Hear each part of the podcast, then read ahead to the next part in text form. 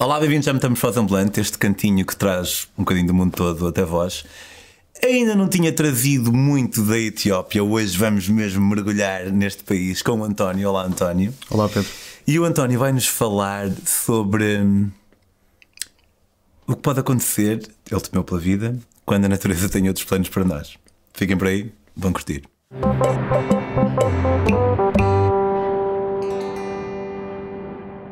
Olá António, não gosto de ter-te aqui.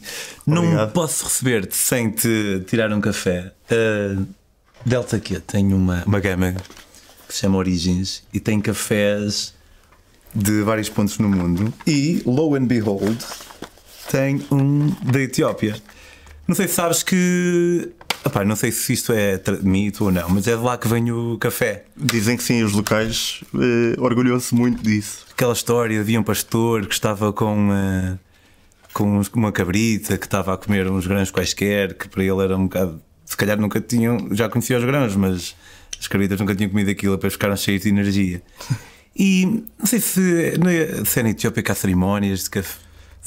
Co- Em qualquer sítio onde tu vais na Etiópia, não chegas ao balcão e não pedes um café como cá se pede uma bica. Tu sentas-te e tens uma senhora que torra o grão de café verde à tua frente.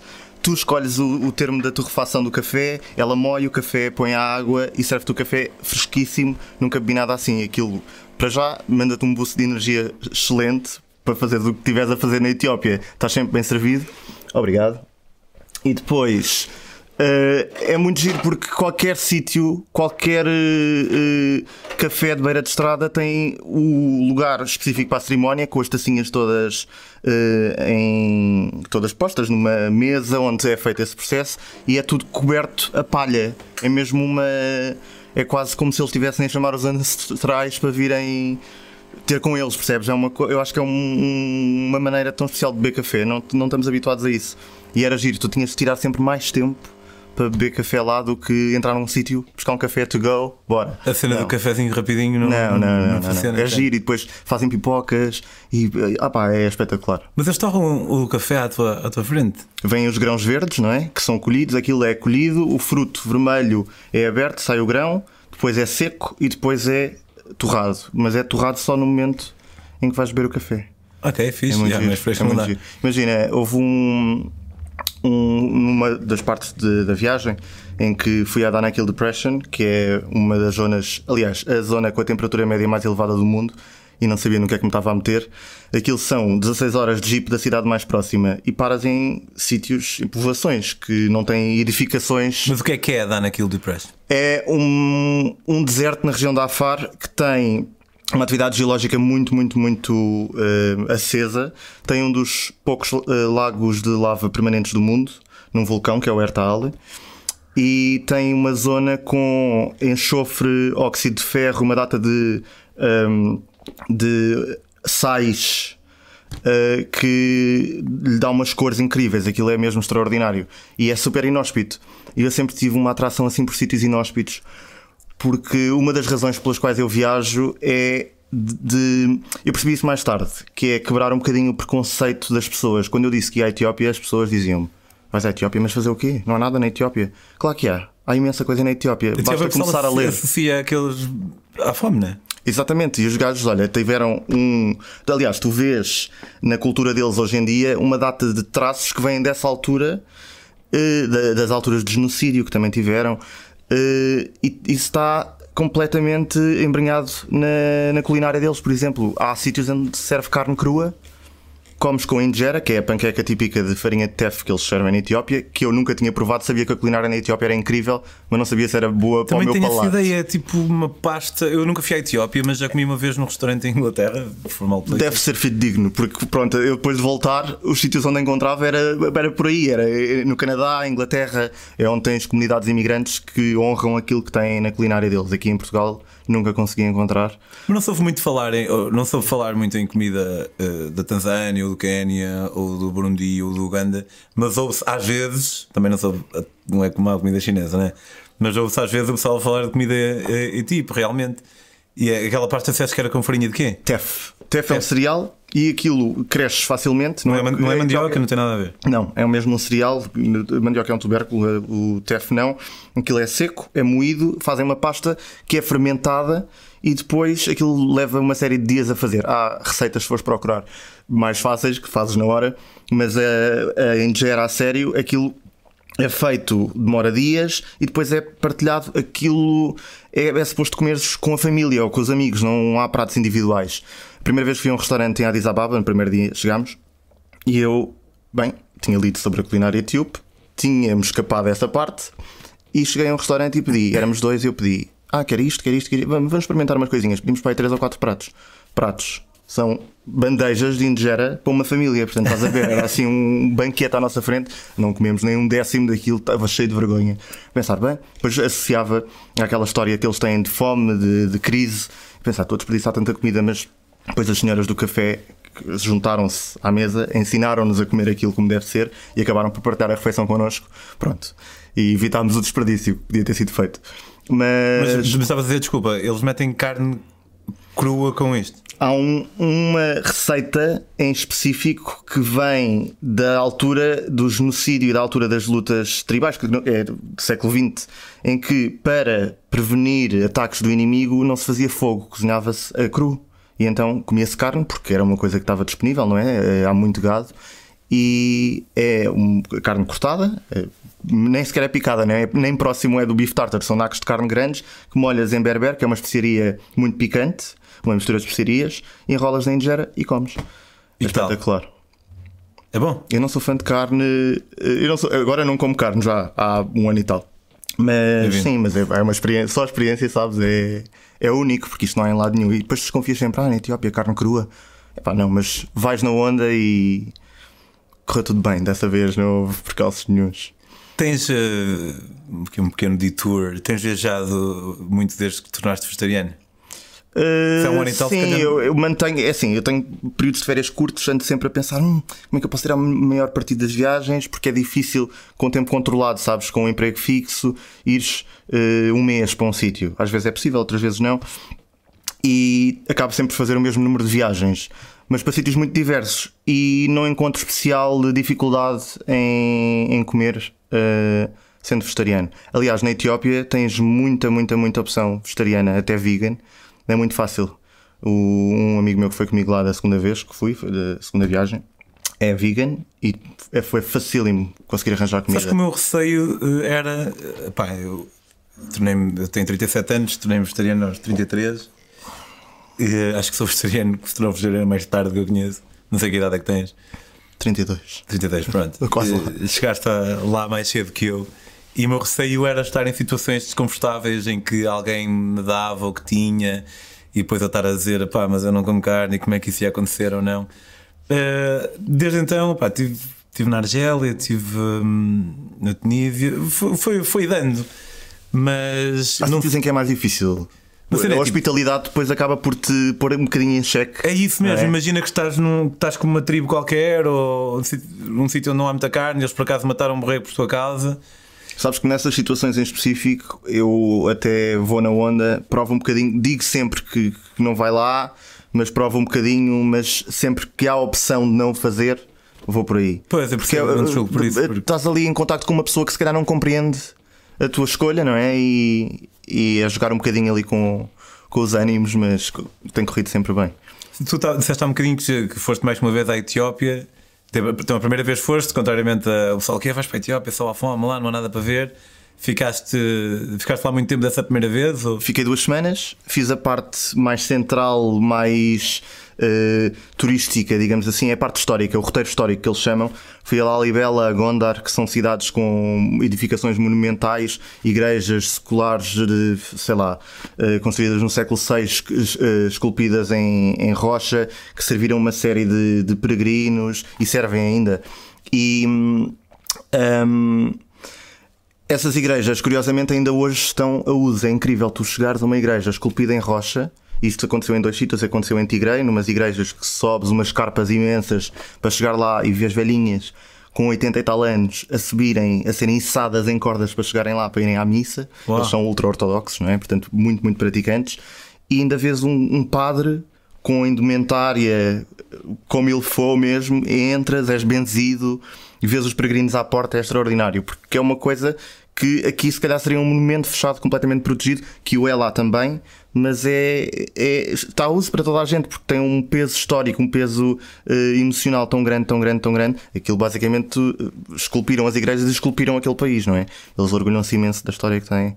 É fascinante. Eu não tinha ideia do cristianismo ser tão prevalente na Etiópia. É, é interessante, eu comecei, quando comecei a ler sobre a Etiópia antes de ir, uh, há uma lenda que nós conhecemos bem da história portuguesa, que é do reino de Prestes João, que é um mítico rei católico no meio dos reinos muçulmanos e pensava-se que seria alguns no Médio Oriente, na altura dos descobrimentos, e houve uma expedição portuguesa que, isto é tudo suposição, não é? Mas que supõe que esse reino seria a Etiópia. Todos os países à volta, ou a maioria dos países à volta, são muçulmanos e a, Etiópia não. Desde sempre, desde sempre, não sempre, mas há muitos séculos. Hum, ortodoxa e, e, é fascinante. Eles são mesmo. Encontras muito rastas lá, muitos rastas lá? Um, sim, alguns. Assim, a camada mais jovem. Uh, o, o movimento Rastafari é? é vem o... da Etiópia, não é? Sim, sim. A simbologia deles, o leão. Uh, o Haile Selassie, que foi presidente da Etiópia, é o, um dos ex-libris, um dos, dos ícones do, dos Rastafari e vês muitas referências, mas acho que é mais. Aliás, aquilo é a base, não é o Rastafari como nós estamos habituados a ver. É diferente, é a base, da, é, é a inspiração de, do, dos Rastafari vem dali e então tu vês aquilo um bocadinho a cru, vês as cores, vês a simbologia, mas não Rastafari como. Como um gajo agora imagina da vês. loja Jamaica. Sim, sim. Então, vieste essa primeira vez, curtiste boé, viste eh, essas, essas igrejas foi uma surpresa para mim, mas agora que eu penso eu já tinha uma ideia realmente e acho que já, já vi algumas imagens. Há uma que é assim em cruz, mesmo esculpida num buraco na terra, aquilo não tem estrutura nenhuma, é mesmo esculpido dentro da montanha e é extraordinário. Já deves ter visto, certeza. É possível, é possível. Sim. E ficaste apaixonado e depois voltaste não muito tempo depois? Voltei passado seis meses porque aquilo foi para mim um bocadinho unfinished business e eu achava que epá, tinha mesmo que ir ver a parte mais inóspita que é de facto aquilo que me atrai. Eu disse há pouco que viajo muito com a, o intuito de, de quebrar preconceito e descobrir isso mais tarde. Porque as pessoas diziam-me sempre: Ah, mas vais para aqui, vais para ali, mas isso é horrível. Mas já leste, já foste? Não. Ah, mas porquê é que diz que é horrível? Não é horrível. E depois, porque a minha formação é em design, eu adoro fazer fotografia e começo a fotografar e fotografo do meu ângulo. Aliás, até hoje uh, estou a resistir um bocadinho ao, ao, drone porque gosto de fotografar uma coisa onde possa pôr os pés, sabes? Do meu ponto de vista, onde eu possa estar com os meus pés e mostrar isso. Qualquer pessoa pode aceder a esse ponto. Não é um não é mecânico, acaba por não ser mecânico. E acho que através da imagem, através de, da cultura visual, tu consegues desmistificar muita coisa e as pessoas ficam realmente deslumbradas. Não pela qualidade das fotografias, obviamente, mas por verem que aquilo tem muito mais conteúdo do que as pessoas veem nas notícias, não é? E, é um bocadinho quebrar tabus para mim próprio.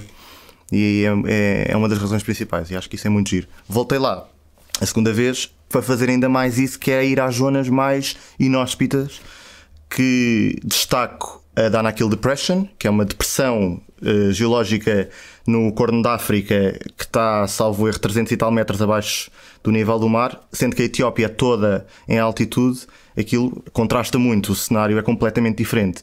E é o sítio da Terra com a temperatura média anual mais elevada. Mas o, a, Portanto, a, depressão está abaixo da, da linha d'água do mar? Sim, 10 para baixo da linha. Calhar é isso que define uma depressão, não é? Exatamente.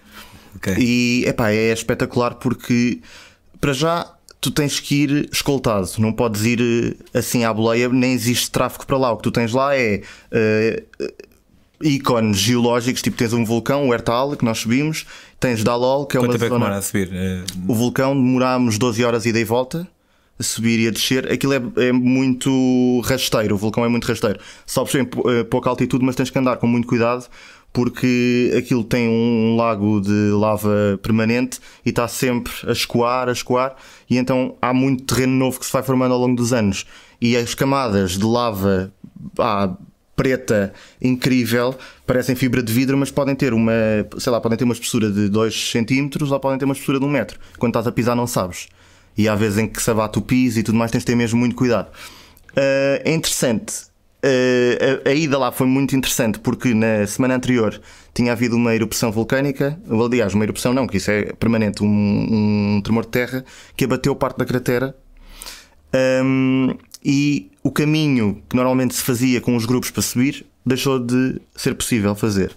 E então fomos com um guia, éramos um grupo de seis. Fomos... conheceram lá, numa, foste, foste uma agência e depois ela. Uh, és obrigado a ir escoltado, convém ir com uma agência, falares com alguém, eh, eles têm que fazer eh, um contrato de, de, de, escolta com a polícia etíope, os militares, eh, o exército etíope, e dentro da zona do vulcão tens que ser acompanhado por tribos locais, porque aquilo é terreno tribal. Então tens mesmo que ir com uma escolta de um lado, uma escolta de um outro. Um, e nós fomos em Addis Ababa negociar o preço. Fomos, vimos uma série de agências e chegámos ao pé deles. Ah, e tal. Uh, 600 dólares por pessoa, aquilo eram 4 dias, Epá, mas isso é um bocado caro. Vamos lá mostrar a nossa carinha e ver se eles gostam, acham, nos acham piada. Vamos tentar baixar. E conseguimos baixar para metade. Pá, foi um sonho. Correu super bem. Uh, e lá fomos nós, pronto, nem sabíamos bem o que é que havíamos de esperar. Quando chegamos, uh, voamos para Mekele, que é a capital de Tigray, onde está a haver agora a guerra civil, infelizmente. Um, e entramos no Jeep e eles, bem, agora só paramos daqui a 16 horas porque temos que percorrer deserto, não sei o que, não sei o que mais. Estão a construir uma estrada por causa do comércio de sal, porque há minas de sal. O comércio é feito com a minagem na, na, na depressão, uh, é feita pelos trabalhadores locais que depois viajam em a caravanas de camelo para essa cidade, demoram duas semanas e depois voltam. A vida deles é esta e passa de geração em geração. Okay. Então, como não havia estrada na altura, estavam a construir, a iniciar a construção de uma estrada, 16 horas de jeep é dose, mas é inacreditável, porque o cenário vai mudando, o calor vai aumentando, sabes? E estás ali no meio do nada com um jeep de escolta militar atrás, pronto, não sabe, aquilo é próximo da fronteira com a Eritreia, na altura ainda havia conflito, e hum, um bocado com o coração nas mãos, mas, mas vai, estar tão, vai estar tão perto de, de, de, de um exponencial máximo da, da mãe natureza que é, é, incrível. Tu subiste o fogo agora há pouco tempo na Guatemala, não foi? É, sim, já foi há 3 anos. Ah, pensava que tinha sido há pouco tempo. Uh, pá, e é, é extraordinário. Tu estás ali veres um bocado do interior da Terra aqui fora, sabes? Aquele calor, aquela luz da lava, aquela incandescência, isso tudo é incrível. E só o estares a antecipar isso vale a pena. E pá, e depois. Uh, dormes ao relento, obviamente, porque não há nada. Tu chegas lá, éramos um grupo, éramos seis, três jipes, mais o da escolta, levas um cozinheiro atrás, levas um guia, pá, é incrível porque os gajos tomam conta da tua vida toda e são impecáveis, são super divertidos. Parávamos no meio da estrada para desenhar, para dançar música etíope, que é super característica, e eles ensinarem-nos os movimentos deles com os ombros e tal, pá, divertimos muito. Pá, 300 Mas é dólares, 4 é... dias assim, é fixe porque há algum conforto, mas ao mesmo tempo alta aventura também, não é? Eles uma... fazem omeletes sem ovos, sabes? E é muito bom ver isso. É, dá -tu... Quando eu digo conforto, é ter de facto teres um cozinheiro, por exemplo. Sim, sim, sim. Tu tens que... Não há nada, não há sítio nenhum onde tu possas comer, não existe qualquer estrutura. Tu dormes numas camas de, de rede, no chão, e pronto. É ali que dormes, não há casa de banho, não há nada. É incrível. Havia uma equipa da National Geographic com tendas montadas lá perto a fazer um documentário que deve estar para aí no Netflix agora, a esta hora, já passaram 3 anos. Epá, e é, é extraordinário. Depois, há uma zona que para mim é inacreditável, que é a zona de, de Alol, que é uma zona em que tens vários cristais de, de ferro, vários cristais de, de cobre, enxofre, e aquilo forma uma mancha colorida extraordinária que é mutável tivemos imensa sorte na altura em que lá fomos, porque aquilo estava mais ou menos no dobro do tamanho. E ainda lá tu aproximas-te e começas a sentir um pivete em enxofre intenso, intenso, intenso. Aquilo tem a ver com bem, a geologia do local, é super interessante e começas a ver uns fumos. E entras e é uma extensão de cor, de cristais, de cor, aquilo tu olhas de perto. Eu acho que vi isso é no teu sal... perfil, tens isso. Tenho, é, a minha foto de perfil é essa no, no, uh, no WhatsApp. Epá, é extraordinário. Eu tenho isso como fundo de telemóvel ainda hoje, porque eu olho para aquilo e eu não sei o que é que me transmite, mas é o, o teres ido a um sítio tão longínquo ver uma coisa que é uma das coisas mais bonitas que eu já vi na minha vida. É indescritível, acho que as pessoas têm que ir lá. E desde então, desde que voltei, estou a planear voltar. Ok. Mas entretanto ainda não se proporcionou. Epá, mas é extraordinário, é uma coisa mesmo incrível. Depois estás ali, 9 da manhã, saíste, arrancaste cedo, porque aquilo o calor é à série. 9 da manhã, começa a bater o sol, tal, hum, 50 graus. 50 graus, literalmente. Pá, literalmente 50 graus. Uh, depois avanças e estás sempre no meio do nada, não há estradas ali, não há nada. Um, avanças e temos que fazer um detour para ir uh, à zona onde, onde mora a tribo local, ou ao hub deles, perguntar ao chefe se autoriza a nossa ida para o vulcão. E aquilo, bem, tu ficas no carro, o, o condutor sai, o guia sai, vão falar com eles e tal. Aquilo parece um bocadinho, sabes, os filmes da máfia, tu vês os gajos a falarem e tal, aponta para aqui, aponta para ali, olha para nós e tal. Hum, sim, ok, dá aval positivo, lá vamos nós. Chegas ao, ao base camp, em que eles montam umas tendas em que não dormes, aquilo são tendas de apoio para, para a cozinha e tudo mais. Lembra-me a minha altura nos escuteiros, lembrei-me muito disso que eu fui escutar, então uh, foi muito reviver o passado. Uh, e fazes-te ao caminho antes de, do, nascer, do pôr do sol, fazes-te ao caminho para apanhar ainda um bocadinho de luz para avançares o mais possível. E aquilo, apesar de não ser em altura, é extenuante porque eu estava-te a contar do tipo de terreno, é difícil, não estás sempre seguro de onde é que vais pisar. Então convém que o guia vá à frente, testar o terreno e tu sigas literalmente as pegadas Porque dele. fica poroso, logo mais fraco. Aquilo é muito poroso. Se tu partires aquilo ou se vires aquilo uh, quebrado, aquilo parece fibra de vidro. Mas é muito, muito poroso. E então, facilmente, se aquilo tiver uma espessura uh, relativamente pequena, com o peso de uma pessoa, aquilo abate.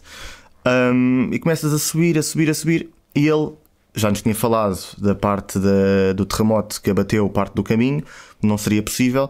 Havia uma coisa boa nisso, que era o lago aumentou de tamanho, quase que duplicou, um, mas tinha que dar uma volta completamente diferente. Então, o que era suposto serem umas 3 ou 4 horas a subir, um descanso em, no chão, íamos supostamente dormir umas 2 ou 3 horas para fazer tempo para o nascer do sol, para depois ires à cratera, onde está a lava a correr, a correr, ver o nascer do sol, porque isso Pronto, é aquela velha história de em viagem, quem é que nunca foi ver o nascer do sol em algum lado? Porque yeah. é mítico sempre.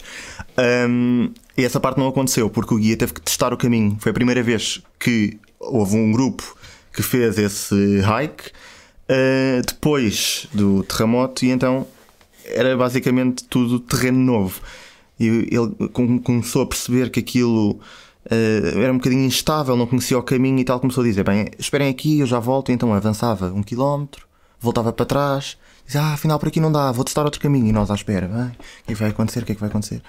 Continuava, para aí, 500 metros, e ele, bem, agora vou testar por ali, sempre a seguir o, aquela luz tenue da lava no horizonte, que estava, parecia que estava em todo lado, na realidade não estava, mas aquilo, eh, noite já profunda, tudo escuro, e depois tinhas o glow da lava no horizonte. E parecia que era fácil e que era perto, mas nunca era. Havia sempre um obstáculo.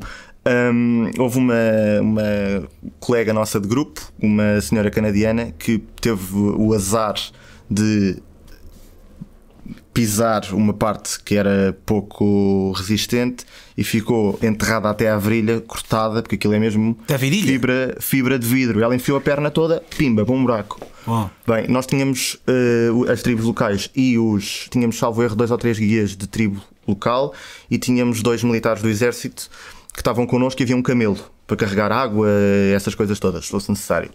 Um, e a senhora veio para baixo de camelo imediatamente para ser. Ela, eu não sei se ela teve que ser suturada ou não, mas quando cheguei estava toda cheia de pensos e não sei o quê. Bem, deve ter ficado. Ainda por cima, vai tão longe para ver uma coisa incrível, acaba por não ver. Coitada. Um, nós continuámos, depois de ver aquilo, ainda Foi a parte em que tu temeste pela vida quando não sabias? Sempre, tu estás sempre. Porque tu, qualquer passo que tu dês pode ser em falso e depois de veres aquilo ficas tipo, aí bem, o que é que E tu vês o guia que está lá para te guiar e, que. E depois não sabe nada.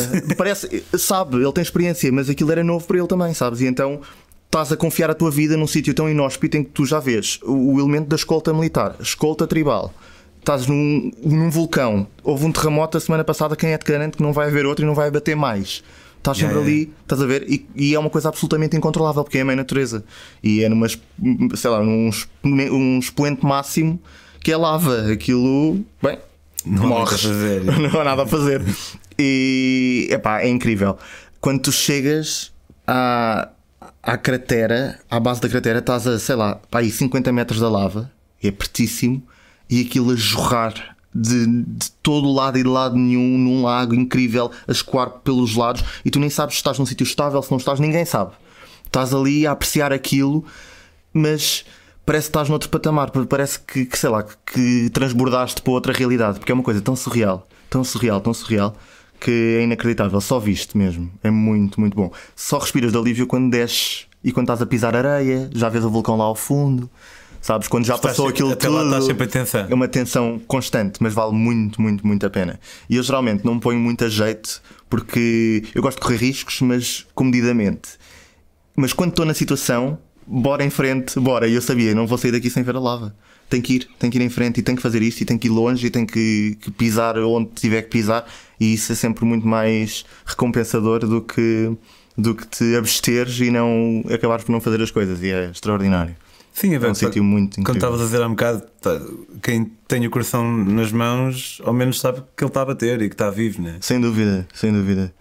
Olha, espetacular, muito obrigado por esta. Foi a primeira vez que tivemos aqui alguém a falar a fundo da Etiópia. E daqui a umas semanas vamos, ele vai-nos falar aqui, o António, da Coreia do Norte. Que eu acho que nunca tivemos ninguém a falar da Coreia do Norte. Pelo menos não assim com um episódio a fundo. O António tem eh, o nome de, no Instagram mais fixe de todos até agora. porque ele chama-se António Avelar. E então o Instagram dele é El Travelar, não é? É exatamente. Que é uma boa, é uma excelente. Nasceu na Etiópia. Nascer na Tiago. Pá, é muito bem pensado. Portanto, sigam-no no Instagram.